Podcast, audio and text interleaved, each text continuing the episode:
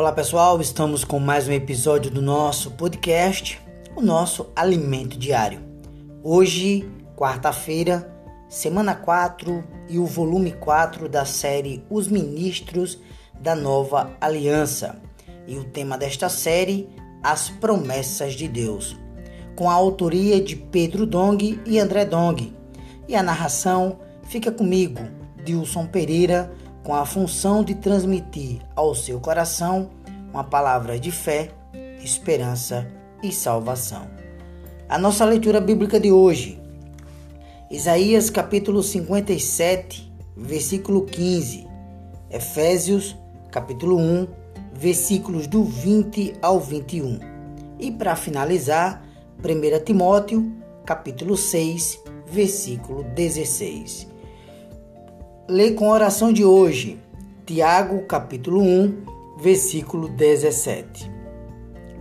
Toda boa dádiva e todo dom perfeito são lá do alto, descendo do Pai das luzes, em quem não pode existir variação ou sombra de mudança. Louvado seja o Senhor. O tema de hoje, a conexão do homem com Cristo na dimensão eterna. Caros ouvintes, nessa a nossa a nossa mente racional, ela compreende o mundo a partir das quatro dimensões: altura, largura, profundidade. São as três dimensões do espaço. E a quarta, tempo. Por isso, temos mais dificuldades em compreender uma linha do tempo com início, é, meio e fim, conforme o que vamos ver na figura que eu irei relatar aqui para vocês. Você imagine uma régua, ok? Imagine uma régua e nessa régua, você em vez de números, você vai ter aqui o ponto A. Esse ponto A ele corresponde a eternidade passada, com um tempozinho, ponto B. Nesse ponto B corresponde à fundação do mundo. Depois, o ponto C, qual corresponde à encarnação de Jesus. Depois, o ponto D, que corresponde à morte de Cristo. E o ponto E, que corresponde à sua ressurreição. E para finalizar, voltamos para o ponto A, ou seja, o ponto A que corresponde novamente à eternidade, porém à eternidade futura. Então nós temos aqui uma linha do tempo, para que você possa imaginar comigo uma linha do tempo, onde nós temos a letra A, B, C, D, E e a letra A novamente. Letra A, recapitulando, letra A, eternidade passada, letra B, fundação do mundo. Letra C, encarnação. Letra D, a crucificação. Letra E, a ressurreição. E a letra A, eternidade futura. Pois bem, queridos, como vimos ontem, no áudio de ontem, Deus está em outra dimensão, na eternidade então. Portanto, como é que nós podemos nos conectar ao nosso Deus, a esse Deus eterno? Quando Jesus ressuscitou, já não estava limitado a tempo e espaço. Ele foi recebido pelo Deus que habita na eternidade. Ele habita em luz inacessível, por se encontrar na dimensão da eternidade. No livro de Tiago, nós lemos que nele não pode haver variação ou sombra de mudança.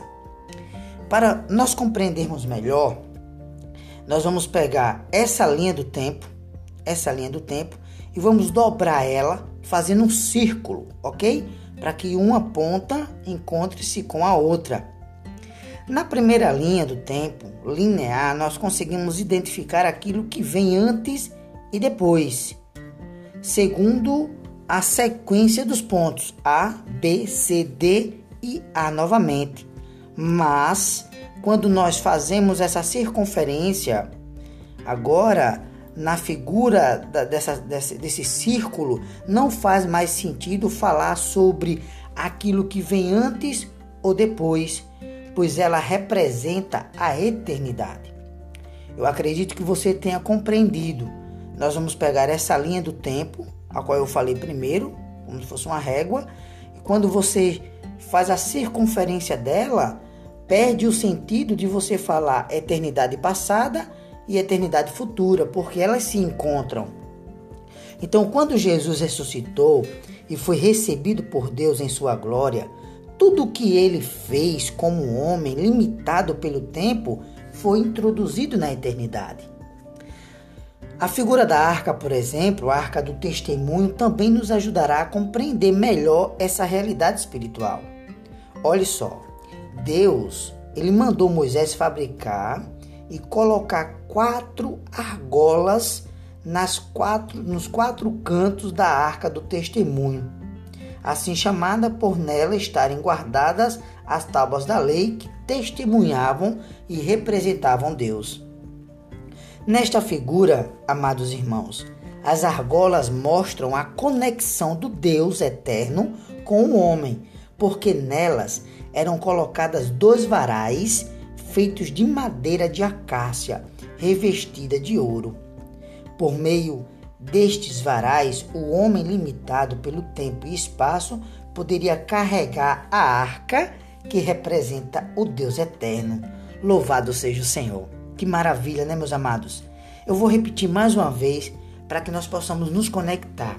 Queridos, na figura, as argolas mostram a conexão do Deus eterno com o homem, porque nelas eram colocadas dois varais feitos de madeira de acácia revestida de ouro.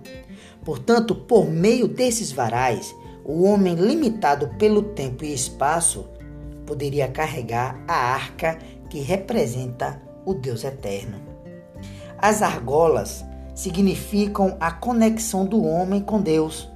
Elas representam o Espírito eterno deste versículo de Hebreus 9:14, que diz assim: Muito mais o sangue de Cristo, que pelo Espírito eterno a si mesmo se ofereceu sem mácula a Deus purificará nossa consciência de obras mortas, para que sirvamos ao Deus vivo.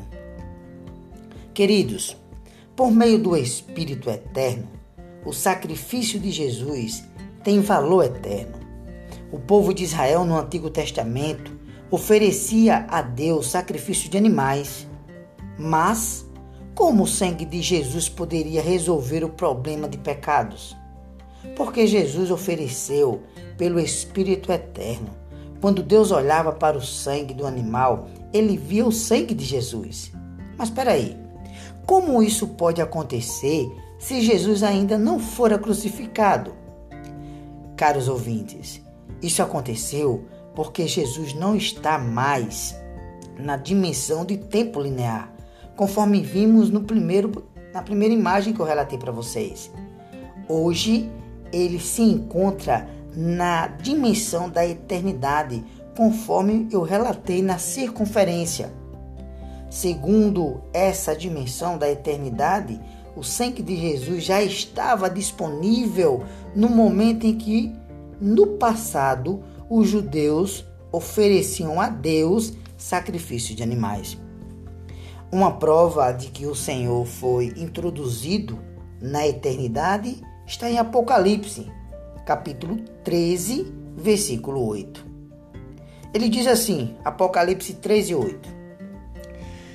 E adorá-lo-ão todos os que habitam sobre a terra, aquele cujos nomes não foram escritos no livro da vida do Cordeiro, que foi morto desde a fundação do mundo.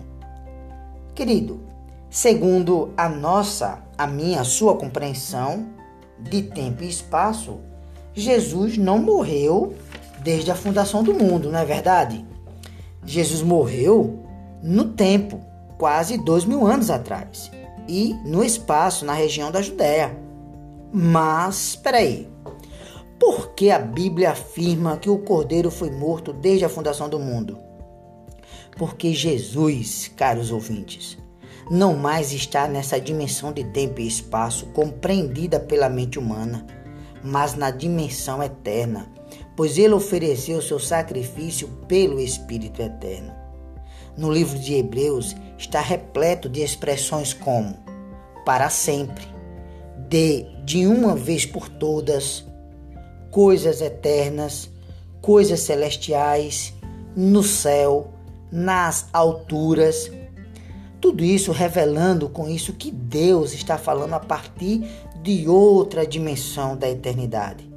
Por isso, querido ouvinte, aproveite essa oportunidade para se lançar aos pés do Senhor e buscar pela fé a comunhão de que precisa para entrar na esfera da eternidade. É com esse sentimento que devemos estudar o livro de Hebreus. Louvado seja o Senhor. A pergunta de hoje: qual é a diferença entre compreender o sacrifício de Jesus pelas dimensões de tempo e espaço e pela dimensão eterna de Deus? Um excelente desfrute, que Deus te abençoe e até o nosso próximo episódio do nosso podcast.